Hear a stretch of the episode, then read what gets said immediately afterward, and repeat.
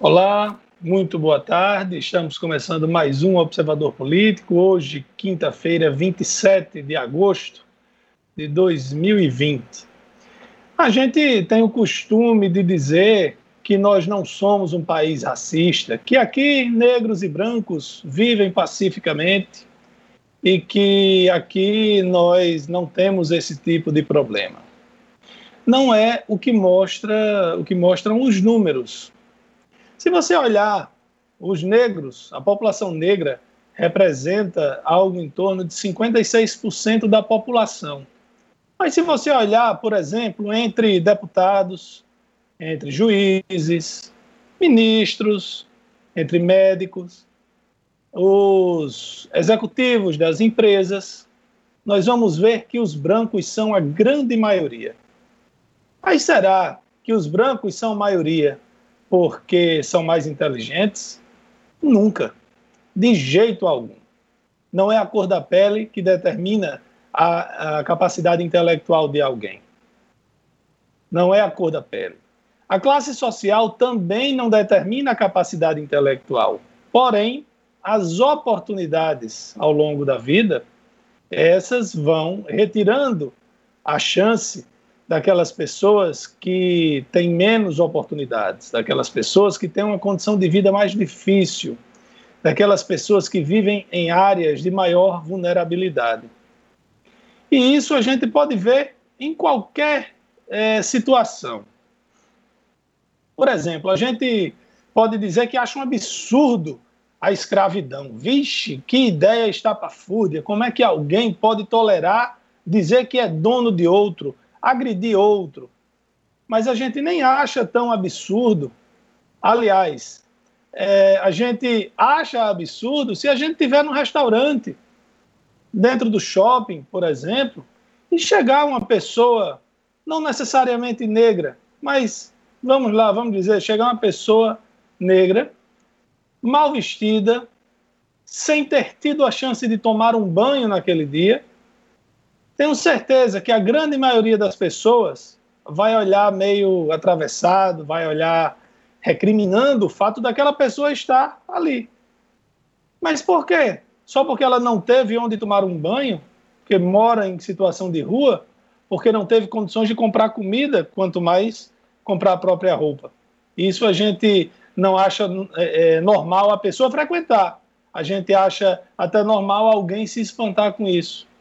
Se você estiver parado no sinal de trânsito e vier correndo para bater no seu vidro um menino com a roupa, com a farda de um colégio, você não se assusta tanto, mas se vier um menino maltrapilho, sem a roupinha é, arrumada, aí você já toma um grande susto. O Brasil é sim um país racista, é sim um país preconceituoso, pode não ser a maioria das pessoas. Mas veja, o número de assassinatos de negros cresceu 11,5% na última década, enquanto que a morte dos não negros caiu 13%. O índice de a taxa de mortes de negros é de 38 para cada 100 mil habitantes. E a de pessoas não negras é de 14 para cada 100 mil habitantes. Esses números mostram que nós somos um país preconceituoso. Talvez a gente não tenha a coisa tão escancarada como é nos Estados Unidos. Recentemente, um homem foi assassinado, um homem negro foi assassinado por um policial que na frente das câmeras deitou, imobilizou o cara no chão, colocou o, o joelho no pescoço dele e matou asfixiado diante das câmeras. Mais recentemente, um homem negro tentava é, é, andar mais depressa, correr, para chegar logo no carro onde estavam seus filhos, e um policial branco deu sete tiros nas costas desse homem. Ainda bem que ele não morreu. Mas nos Estados Unidos esse problema é mais escancarado. Lá o, o basquete é muito forte. Os jogadores de um time de, de basquete ontem se recusaram a entrar em quadra e a NBA está suspensa. O campeonato está suspenso por causa desses casos.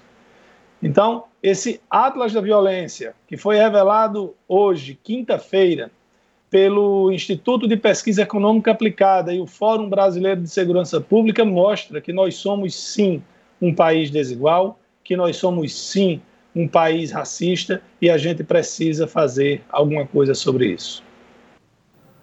Boa tarde a todos que se ligam na 93, na nossa TV e no Observador Político. O presidente Jair Bolsonaro vai, aos poucos, colocando seus ministros na fritura. Depois, frigideira de vez, tchau e benção. E agora, quem não se lembra de quando o presidente Jair Bolsonaro assumiu o governo? É, tinha dois pilares, duas colunas. Paulo Guedes, ministro da Economia, Sérgio Moro, ministro da Justiça. Moro já se foi, queimadíssimo.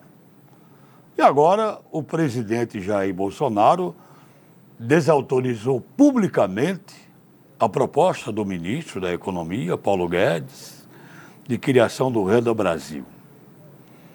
E o presidente Jair Bolsonaro colocou o seu posto Ipiranga, quem não se lembra, né? Tudo que perguntava, pergunta ao posto Ipiranga que era Paulo Guedes. Mas dessa vez o posto Ipiranga está, foi colocado na frigideira, ainda em fogo brando, podemos assim dizer. E aí o presidente jogou para a plateia.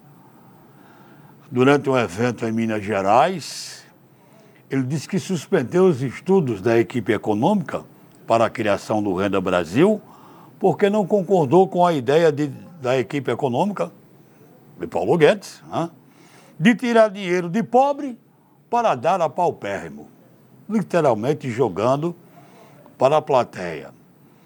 E depois a frase faz referência à ideia da equipe econômica de extinguir o abono salarial, que paga um mínimo ao ano para quem ganha até dois mínimos mensais. Amigos de plantão do ministro, outrora forte, será ainda? Paulo Guedes, avaliam que, se não der novas declarações defendendo o ministro, o presidente Bolsonaro terá colocado o chefe da equipe econômica de vez na frigideira. Paulo Guedes virou alvo de uma fritura dentro do governo por ministros que querem abrir exceções no teto dos gastos públicos para investimento público. Entre eles está o ministro aqui do Rio Grande do Norte, Rogério Marinho. Na disputa por teto, por espaço, depois de momentos dúbios, o presidente se posicionou ao lado do ministro da Economia. Mas os interlocutores, os analistas políticos de plantão, acreditam que o estrago já está feito, que Paulo Guedes já não é mais o mesmo super-ministro para o governo de Bolsonaro como foi antes. É esperar para ver se Guedes sai dessa fritura ou se o presidente traz outro, já com dia e hora marcada, quem sabe, para colocá-lo na frigideira também. César, boa tarde. Boa tarde, Edmundo Torres. Boa tarde, Laire Neto. Amigos do Observador Político.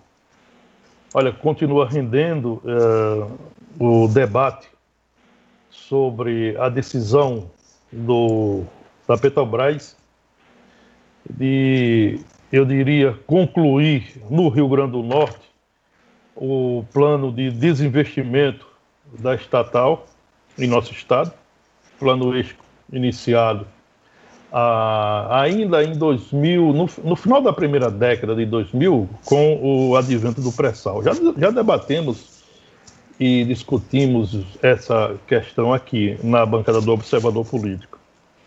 E aí, como não seria é, diferente, há um debate político, se estabeleceu um palanque em torno desse assunto, quando uh, não deveria ser. A nossa classe, nossa classe política, entende, poderia buscar uma, um outro caminho que fosse é, propositivo e não fazer palanque. Né? Nós temos, é, por exemplo, é, deputado estadual dizendo que não vai aceitar a retirada do, da Petrobras do Rio Grande do Norte, que não vai aceitar que a Petrobras venda seus ativos no Rio Grande do Norte, como se deputado estadual tivesse algum valor lá em Brasília. Com todo respeito, com todo respeito ao mandato de deputado estadual. O valor dele lá em Brasília é zero. Zero. Eu, ele gritar aqui não vai ecoar lá em Brasília. A nossa bancada federal lá em Brasília, hoje, está beirando a zero, quase que não apita nada. Você imagina um deputado estadual. Então, isso é. O, o, o, o deputado estadual faz, é, faz uma, uma plaquinha, né? Não vou aceitar a Petrobras embora. Aí coloca nas redes sociais para ver se compra alguém é, de boa fé e que não seja bem é, informado.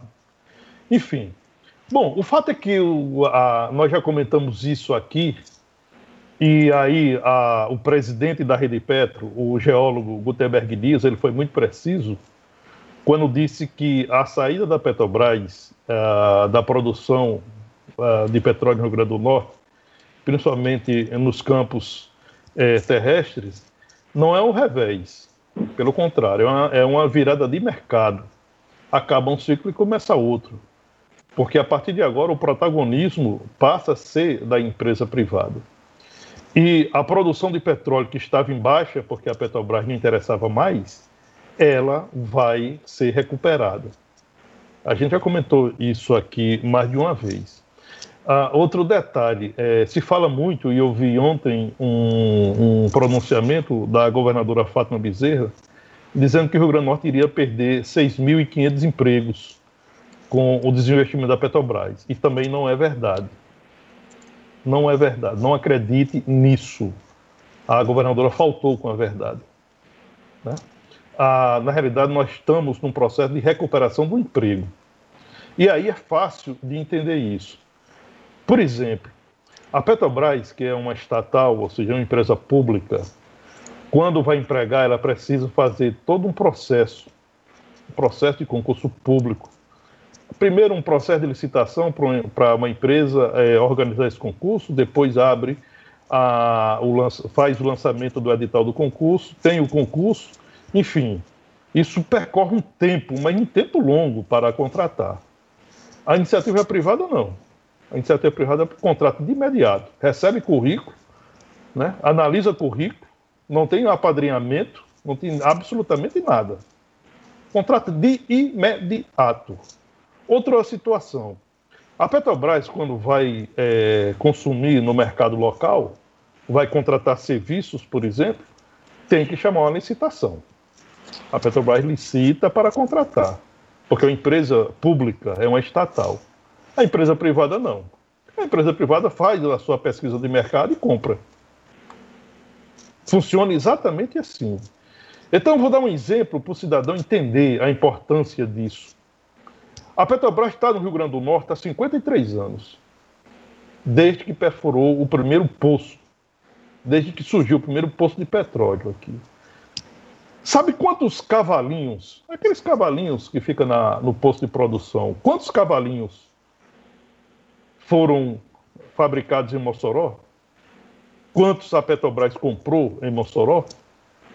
Nenhum. Esses cavalinhos são fabricados em, no Rio Grande do Sul. A Petrobras compra lá. Então não compra aqui. Então tem uma, tem uma série de situações que precisa ser, é, ser analisada. Agora, eu vi um debate que, e aí é, eu vi uma tirada eu, que eu julgo importante.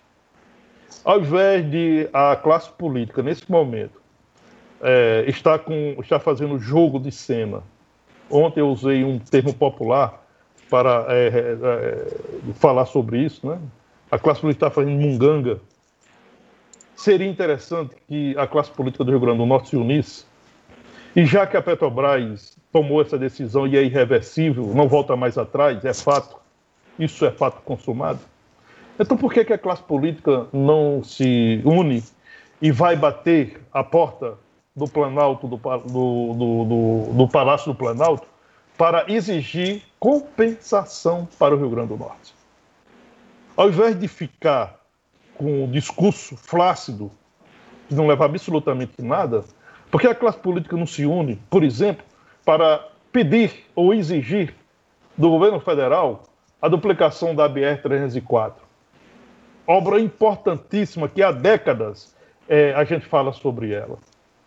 É nessa rodovia federal onde a gente faz o escoamento ah, da parte da nossa produção. Importantíssimo. Por que, que a classe política não se une, bate a porta do presidente para exigir um novo aeroporto de Mossoró?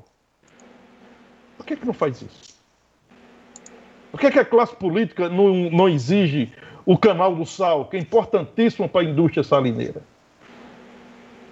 Né? Por quê? Seria o momento de exigir, de pedir da presidente da República, do governo federal, uma compensação. Mas não. Ficam fazendo reuniões, faz, fazem fotos, joga para a imprensa, joga nas, nos, nas redes sociais, como se estivesse lutando pela Petrobras, como se fosse reverter uma situação que é irreversível. Acabou. Então é só jogo de cena. Seria o momento de amadurecimento da nossa classe política, de todas as matizes, de todas as cores, de todos os partidos se unissem em prol do Rio Grande do Norte, como faz aqui o vizinho Ceará. Mas infelizmente a gente não vai ter isso tão cedo, porque a nossa classe política ainda não, não, não amadureceu e nem dá sinais de que pretende amadurecer. Vamos agora a Laíre Rosário, o seu comentário. Laíre, boa tarde. Boa tarde, amigas, amigos do Observador Político. Ao que parece, os dias do ministro Paulo Guedes no governo Bolsonaro estão prestes a terminar.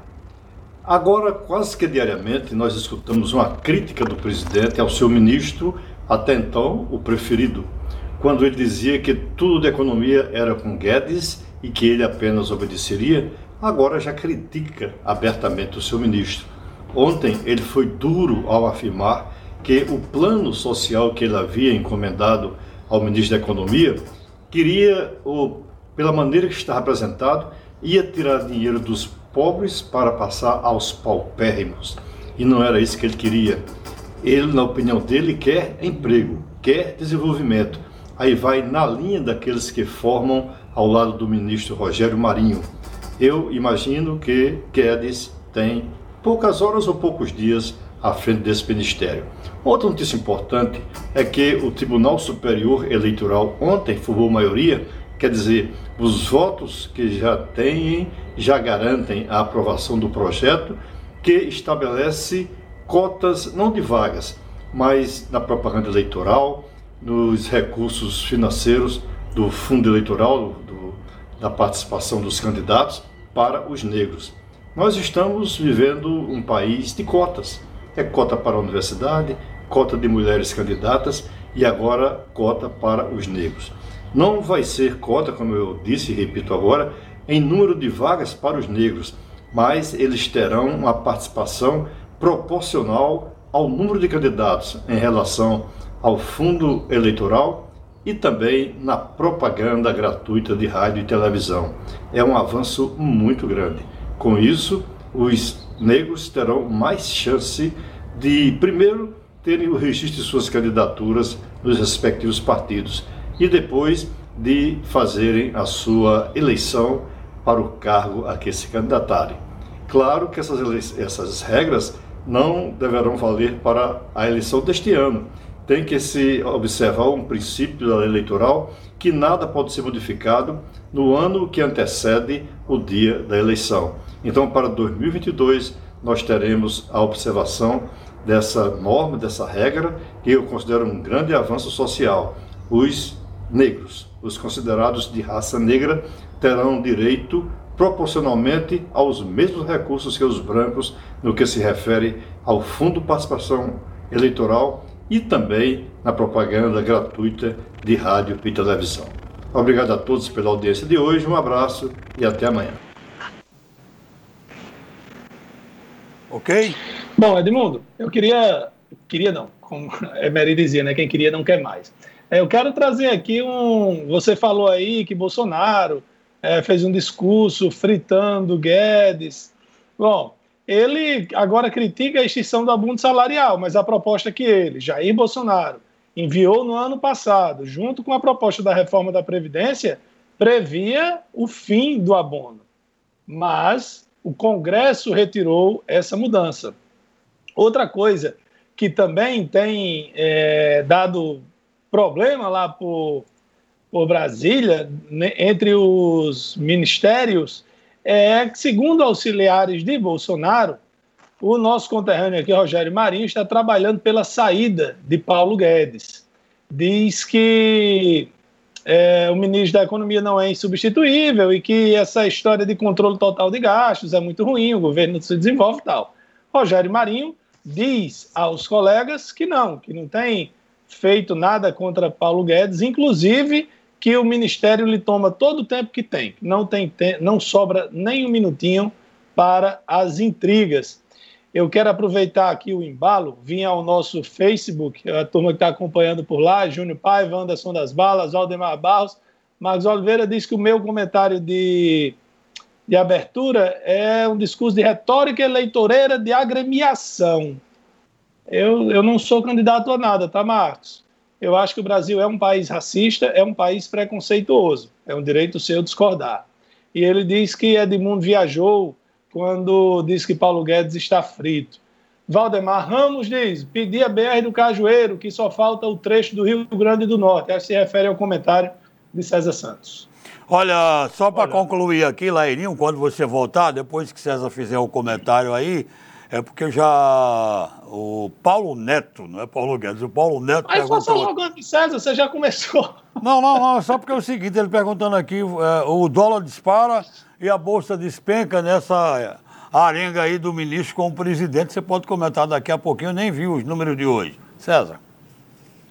Não, só para complementar aquele comentário é, de abertura de Leir Neto, perfeito comentário, né? É, e essa, esses dados, né? Esses dados compreendem de 2008 a 2018, a década entre 2008 e 2018.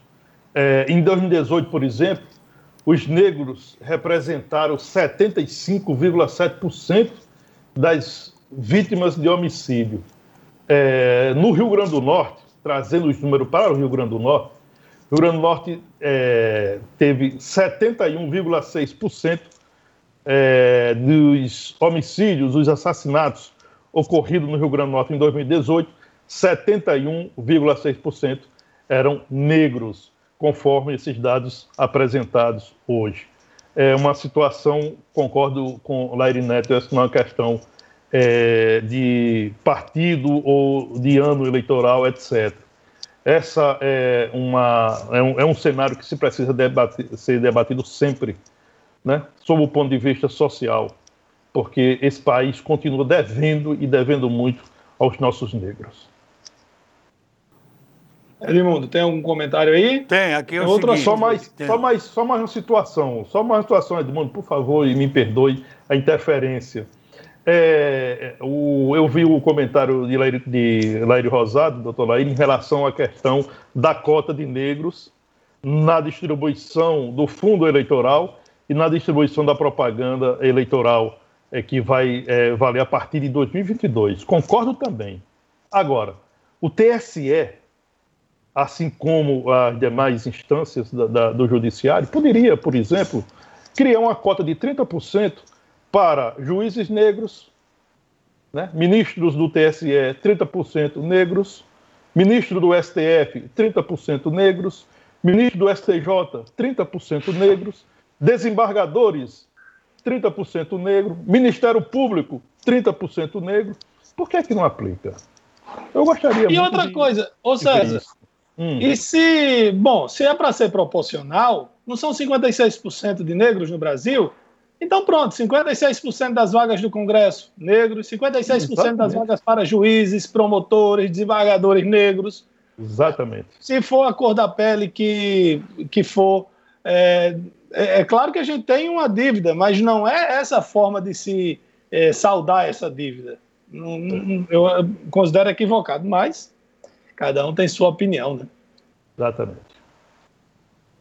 Sobre economia também importante ainda sobre a Petrobras, enquanto eu falo aqui, eu mandei aqui no grupo, sobre a brincadeira, o que eu vou divulgar aqui. César, aliás, já vem falando todo dia. KN. Vem da própria assessoria de comunicação da KN. Água, água. KN trabalha o conserto do poço P23.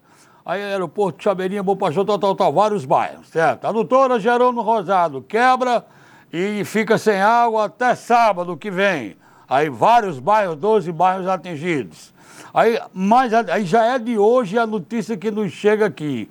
Tibau e Gangorra estão com abastecimento suspenso. Semana passada, a gente falou aqui no, no abastecimento de Gangorra e Tibau e novamente, menos de 15 dias, a Caiana está informando que o poço apresentou problema de novo, foi consertado faz poucos dias e vai faltar água, só vai chegar no lá no sábado à tarde em Tibau e Gangorra. Parece, César, você tem feito com, comentários seguidos, parece que zonou de vez a KR não presta mais para nada. Não é verdade? É rodízio. É rodízio. A KR está sucateada.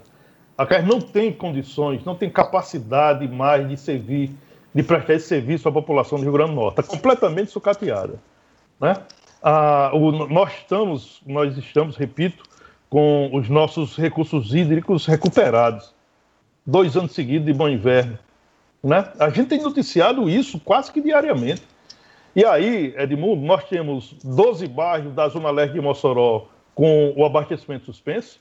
Temos mais 10 bairros noutra zona de Mossoró a oeste também suspensos. Tibau suspenso, Gangorra suspenso, Fernando Pedrosa suspenso e por aí vai. Isso é rodízio.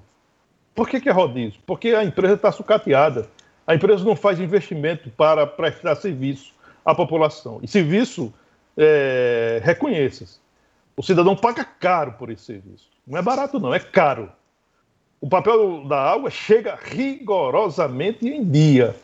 E se o cidadão não pagar, ele vai para o Serasa. Ele vai para o Serasa. Então isso é um absurdo e isso só se resolverá com a privatização.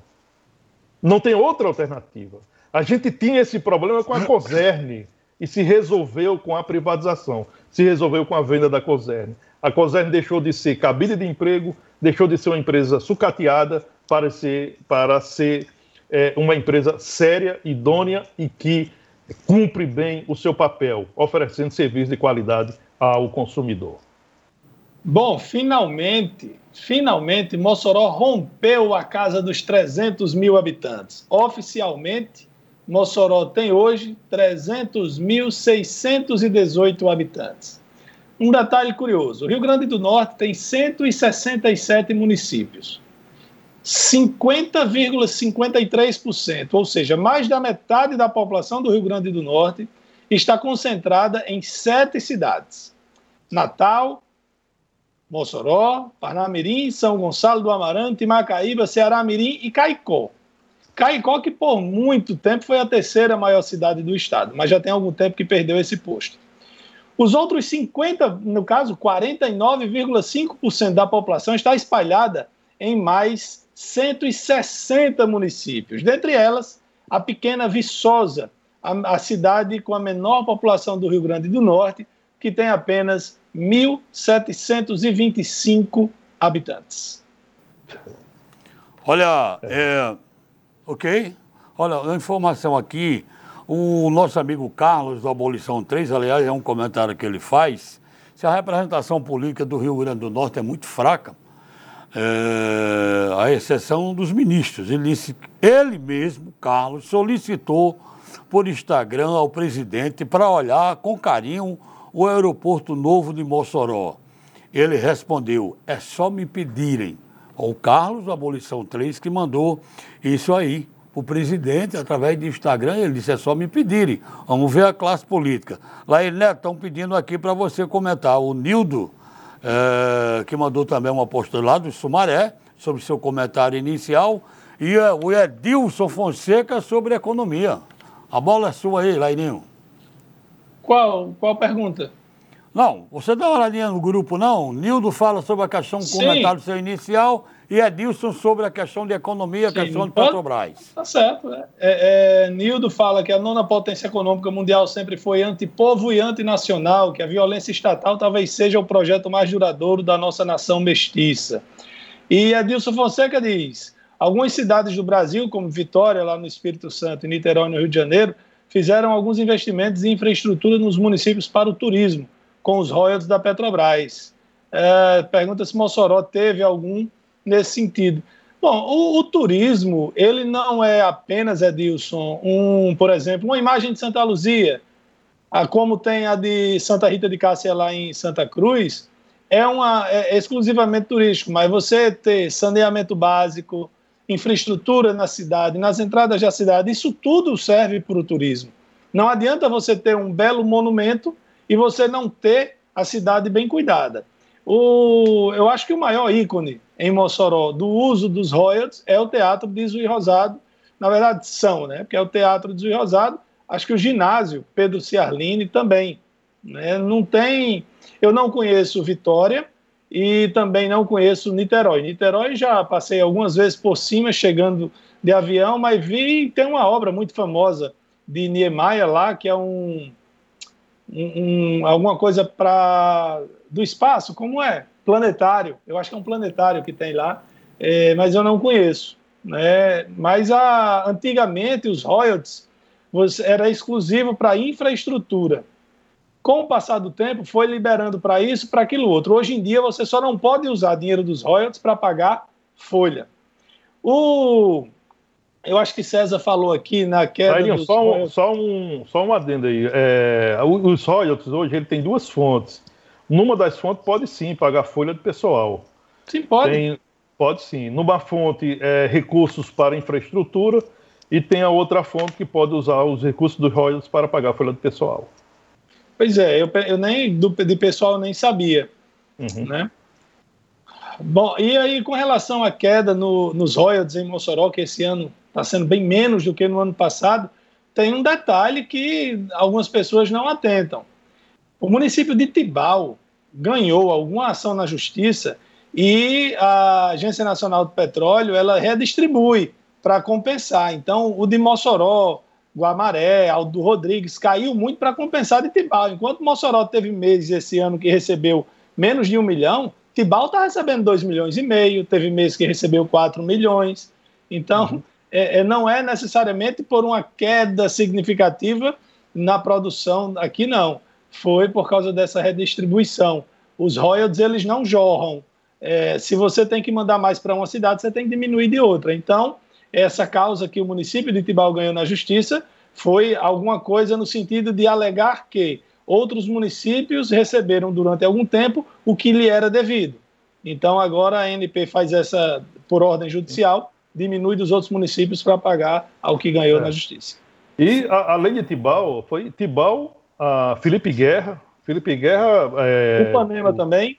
O Panema, governador do Cerro Rosado, Grossos. Esses municípios, é, Felipe Guerra passou um, um, um, um, bom tempo recebendo quase 2 milhões de reais mês. Muito recurso para uma cidade do porte de Felipe Guerra. Mas é. teve realmente essa compensação. Agora a gente fala assim muito dinheiro, veja só, a empresa Apple, que fabrica, dentre outras coisas, o iPhone, o MacBook, ela foi avaliada em, dois, em mais de 2 trilhões de dólares. O PIB brasileiro é menos de 1,9 trilhão. Ou seja, somente a Apple vale mais do que todo o produto interno bruto brasileiro. E o que é o produto interno bruto? São todos os bens, todas as riquezas produzidas dentro de um país. Uma única empresa vale mais do que o país, a riqueza do país inteiro, viu? E o, a, a, revista Forbes divulgou aí, atualizou a lista dos homens mais ricos do mundo, das pessoas mais ricas do mundo. É, Jeff Bezos, que é o dono da Amazon, ele é o homem mais rico do mundo. É pela primeira vez alguém tem mais de 200 bilhões de dólares. Então dá mais de um trilhão de reais aí a fortuna de Jeff Bezos. Isso porque ele se separou da, da mulher dele, Mackenzie, e teve que dar alguns bilhões de dólares a ela.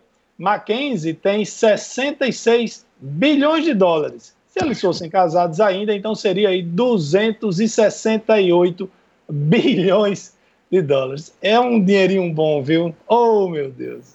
Olha, a missa pelo falecimento do nosso amigo Carlos Costa, 30 dia, missa de 30 dia, será celebrada hoje, dia 27, eh, às 17 horas, missa presencial, às 17 horas, na Igreja Paróquia de São José. O ministro das Comunicações, Fábio Faria, dá uma declaração, inclusive tem um material hoje no Jornal de Fato, César, e é o que o, é, o nosso amigo é, Edson Macedo está mandou aqui, pediu aqui para a gente comentar. Quando o ministro diz o seguinte, é, a governadora Fátima Bezerra se trancou em seu próprio lockdown e, e, em nenhum momento tratou sobre a questão da Petrobras, da saída da Petrobras com ele, nem mesmo quando ele era deputado. Está no bolso do que você já comentou aí, César, mas me parece que a governadora está mais do que acuada com essa situação da Petrobras aqui, e essa frase é forte. A governadora se trancou em seu próprio lockdown, não? Olha, eu penso o seguinte: eu, no, tem um viés político aí, né? A governadora tenta é, transformar isso numa polêmica né? E, tem, e diante disso, é, evitar ou estancar esse processo de recuperação de popularidade do presidente no Rio Grande do Norte, conforme as pesquisas mais recentes apontaram. Há, há uma informação de que a presidente nacional do PT, deputada é, Gleice Hoffmann, cobrou de três governadores do PT do Nordeste uma posição para é, enfrentar a popularidade do presidente Jair Bolsonaro na região.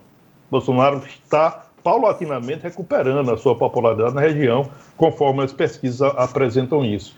E uh, o PT na verdade, quer que... César, me permita um adendo aí, eu acho que ele está tendo mais do que antes. Sim. Sim. Né? Não é recuperando, ele está crescendo onde. Está crescendo, né? A patamares que nunca esteve, é. né? Ele, teve, ele não está recuperando porque nunca teve. Na verdade, ele está é. crescendo em popularidade. Né? E isso é, preocupa o PT, evidentemente, com vista às, às, eleições de 2022. Porque se o presidente Jair Bolsonaro dividir o protagonismo da política uh, no Nordeste com o, o, o, PT, certamente ele terá maiores condições de renovação de mandato. E aí são os governadores do Rio Grande do Norte, Patam Bezerra, o governador da Bahia, é, ver aqui o nome dele. Rui Costa. Rui Costa e o governador do Piauí, o Wellington, Wellington Dias. Dias. É, esses três governadores foram cobrados pela executiva nacional do PT para encontrar um, um, discurso que seja um discurso de enfrentamento à popularidade do presidente Jair Bolsonaro. Talvez Fátima Bezerra entenda que essa questão da Petrobras possa dar algum pano para que ela vá é, encaminhar um discurso forte contra o presidente. Só que hoje as coisas estão muito, né, as pessoas estão muito, é, eu diria, assim, informadas de forma imediata através das redes sociais, etc. Penso que tem um lado que mostra a, uma situação, outra que mostra a, a, algo diferente, isso do, com relação ao mesmo tema. E aí é uma disputa de narrativas, né? Quem conseguir ser mais competente na sua narrativa, certamente vai estabelecer alguma verdade, se é que é possível ter uma segunda verdade num tema que está muito claro na cabeça das pessoas. Ok. Olha, nesse finalzinho de bloco eu quero informar, eu convidei é, e ela aceitou de pronto a reitora nomeada que vai tomar posse no, no domingo, Ludmila, Ludmila Oliveira. Ela vai participar amanhã do programa Observador Político. Então, nós temos uma entrevistada especial amanhã, Ludmilla, que foi indicada na lista, na lista tríplice, não foi a mais votada, porém estava na lista tríplice, e a, vai assumir, pela primeira vez, uma mulher vai assumir o comando da, do que já foi Exam, hoje em dia é o FESA, e aí a turma que apoia o que é contra Bolsonaro, que é aliado do reitor Arimateia, que faz um grande trabalho também, tem há um debate, há, teve um, um, Ludmilla recebeu uns ataques sérios da, de uma jovem do DCE do que disse coisas horríveis com relação a Ludmilla, ela certamente vai enfrentar, pelo menos no começo, uma gestão meio tumultuada. Então, amanhã a gente vai estar conversando com Ludmilla e a UFESA é importante, o assunto que envolve a UFESA não é importante só para quem é aluno, servidor ou professor da UFESA, não. É importante para Mossoró. A UFESA tem hoje mais de 40 cursos de graduação, mas não sei quantos de pós-graduação, e é muito importante o envolvimento da Universidade Federal do Semiárido com a nossa cidade, com a sociedade de um modo geral. Só para chamar o intervalo aqui, César, hoje não tem município não, né? Ainda não, de não. Não, não, só na próxima semana. Olha, estamos à porta uh, da, do início da temporada de convenções partidárias. As convenções é, nas quais são escolhidos os candidatos né, a prefeito, vice-prefeito a, e a vereador. Também são definidas coligações majoritárias.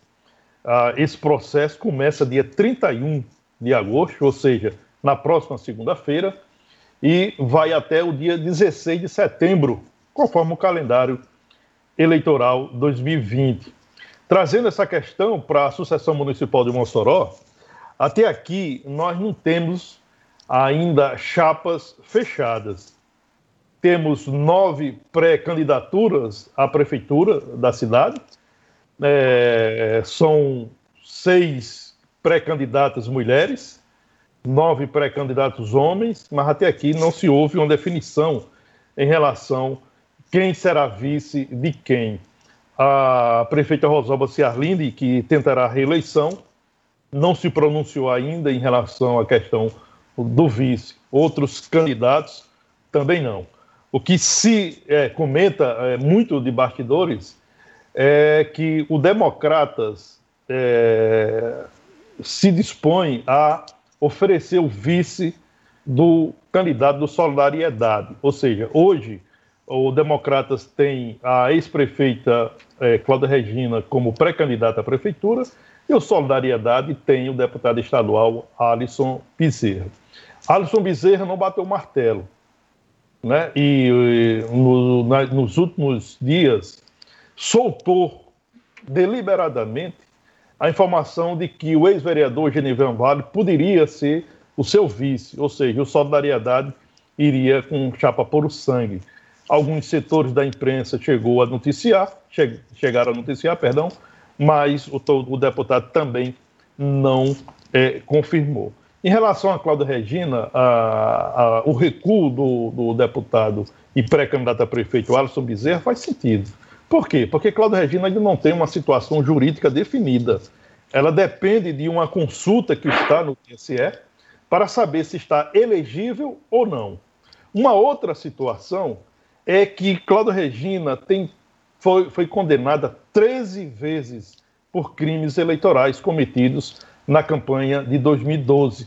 E Alisson Bezerra analisa se é interessante colocar uma vice que carregue nas costas 13 condenações. Talvez seja prejudicial a um discurso pela moralidade na vida pública. Então, o Alisson Bezerra, nesse momento, faz como diz aquele ditado, né? Só um tolo testa a profundidade da água com os dois pés. Ou seja, ele bota um pé na água e o outro fora, esperando os acontecimentos nessa reta final que antecede o período das convenções partidárias. Olha, bom, e para bancar as, as bondades de programas sociais, o governo federal estuda a volta da, C, da CPMF. Né? Vai botar outro nome, mas a princípio seria um imposto apenas sobre operações digitais. Agora, não mais. Qualquer movimentação, qualquer operação vai ter um imposto. Essa é a proposta, né? ainda precisa ser aprovada, isso é um fato. Mas não existe jantar gratuito. Ora, o Bolsa Família é, custa no ano menos do que um mês de auxílio emergencial. E o Bolsa Família já não nasceu desse tamanho, ele foi crescendo ao longo do tempo. Você não, não tem como fazer mágica. O, O governo federal criou o auxílio emergencial durante a pandemia. Isso fez com, com que o déficit das contas públicas passasse de 500 bilhões de reais. É uma conta que uma hora vai chegar, vai ter que ser paga, e o dinheiro tem que sair de algum lugar. O que é que Paulo Guedes queria? Acabar com as deduções em educação, em saúde daquelas pessoas que pagam imposto de renda, acabar com aquele abono salarial. E o presidente Jair Bolsonaro não topou, pediu que ele, determinou que ele, até amanhã, sexta-feira, dia 28, desse uma posição, uma nova proposta. E nessa nova proposta já tem assim o valor começando de 220. Ainda assim, é uma conta muito cara. Gente boa, o Brasil tem 200 e poucos milhões de habitantes, tem 80 milhões de pessoas recebendo auxílio emergencial. Ah, mas tem aí 10%, 20%, sei lá quantos por cento, que são um bando de corrupto que não precisava tirar desse dinheiro e está recebendo sem, sem necessidade e eles vão sair daí, ok. Vai descer de 80 milhões para 70 milhões, 65 milhões de pessoas recebendo. Façam a conta. É muito caro. O, essa popularidade toda do presidente Jair Bolsonaro foi conquistada também por causa disso, não só por causa disso. Tem outros méritos, tem outras coisas. Mas uma hora a conta chega. E até quando o ministro Paulo Guedes vai topar né, ir contra o que ele defende, que ele defende a austeridade nos gastos. Eu acho que o, qualquer governante tem que se equilibrar. É uma, é uma linha muito tênue, você tem que ficar ali entre a responsabilidade social e a responsabilidade dos gastos. Nem pode só se preocupar com os gastos, mas também não pode só se preocupar com o social, porque se você olhar só para o social, uma hora a banca quebra. Bom, tá lançado o desafio, Rogério contra Paulo. Vamos ver quem ganha. Olha, hoje. hoje Eu 20... sei quem perde. O povo. É. O porque na hora que um governo é. briga entre si, ele deixa de usar o tempo, de usar a energia para buscar soluções para os problemas. É Se verdade. você está é, administrando crise, briga o tempo todo, você não está se preocupando, você não está tendo como trabalhar por soluções. Olha, hoje, 27 de agosto, é o dia do psicólogo. É, esse profissional tão importante que entra, importante em nossas vidas, que entra em nossas cabeças. Eu quero daqui mandar um abraço a esses profissionais, psicólogos e psicólogas, em especial a doutora Silvia Torres, que é minha filha psicóloga. Minha filha, parabéns, um beijo, coisa de pai coruja. Eu ainda cursei dois anos de psicologia, agora depois de velho. Ah, foi? É? Foi? Com 35 anos. Foi, eu fiz dois anos. Cursei dois anos, deixei o curso. Eu não fiz assim como, vamos dizer, para ser a minha profissão, mas é uma coisa que eu gosto, é um tema que eu gosto muito. E serve para comunicação, serve para política, serve para tudo. Entender como pensam, ou pelo menos tentar, né? Entender como pensam as pessoas. É uma, é uma profissão muito importante, Edmundo, e enfrenta um preconceito que é provocado pela pura falta de conhecimento. Tem pessoas que dizem que, ah, eu não sou doido, eu não vou fazer terapia. Tem nada a ver uma coisa com a outra. Terapia é maravilhoso. Resolve cada problema que você nem sabe que tem. Ah, eu não vou porque eu não preciso de bengala. Não é isso. Psicologia, ela não vai resolver os seus problemas, ela vai ajudar você a se entender melhor e você a se resolver. Parabéns a todos que fazem a psicologia. Ok, valeu. Olha, fazer um, fazer um registro aqui. É, hoje está completando 21 anos é, da morte do bispo católico Dom Helder Câmara.